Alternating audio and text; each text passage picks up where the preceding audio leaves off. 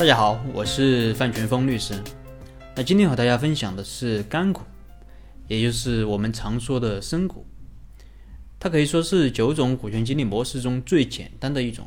它本质上是一种利润的分享计划，无非就是把公司的利润按照一定的比例分享给员工，甚至都不用考核。因为从某种角度来说，利润分享其实就包含了考核。因为利润越高，员工才会分得越多。那没有利润，员工就分不到钱。所以，如果员工想要分到更多钱，就得好好的干才行。有朋友说不考核怎么能行呢？那我的公司就算不做股权激励，也一样每年都有盈利。如果我给员工做了干股，又不考核他们，那他们无论努不努力工作，都可以分到红。那我觉得这样不合理。那么此时呢，其实可以考虑使用一个超额激励的思路。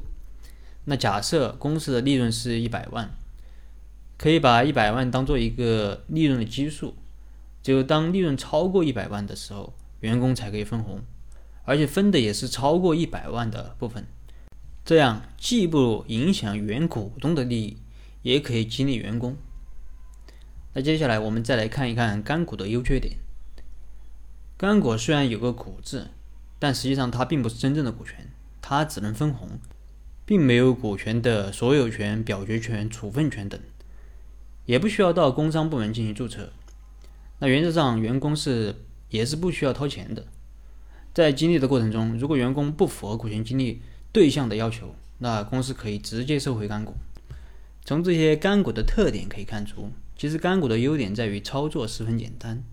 但原则上，员工是不需要出钱的，所以员工的接受度是比较高的，只需要和员工签订一份干股的分红协议即可。那激励效果也是显而易见的。但是因为员工不出钱，干股激励的约束性就比较差。那企业效益好的时候，员工能分到钱，那么他就会好好干。但企业效益一旦不好，或者员工有更好的发展机会，那员工可能就会走。所以有时候我们也会在这个干股中加入一个保证金的制度。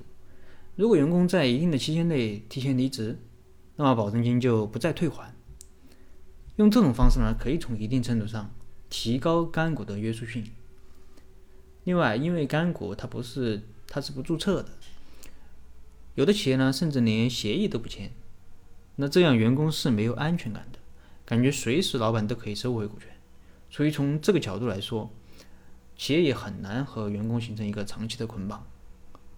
所以这种情况下，我们一般建议企业至少要和员工签订一个分红的协议，啊，不要什么都不签，只是老板一个口头的承诺。了解了干股的这些优缺点，那么我们在实践中如何去使用它呢？这里我举例说明。那比如说，我们到企业里面去调研，发现员工没有购买企业的，没有意愿购买企业的股权。那没有人愿意买，可能有很多原因，比如说对企业没有信心，或者对老板不信任，觉得老板在忽悠。那这时候可以考虑先用干股激励。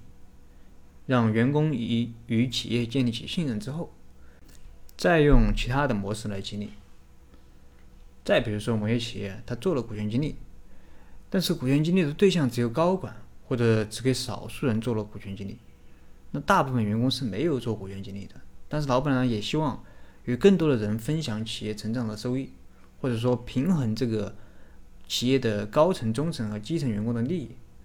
那么可以在原激励计划的基础上。再加入一个干股激励，还比如说，老板对股权激励的对象不是特别有信心，害怕这个遇人不熟，害怕引狼入室，那么可以先用干股进行激励。经过考察后，那激励对象如果符合要求，则转为其他的激励模式；如果不符合要求，则可以收回干股。另外，因为干股需要啊，主要是靠这个分红来取得收益的。所以干股对企业的现金流也有一定的要求。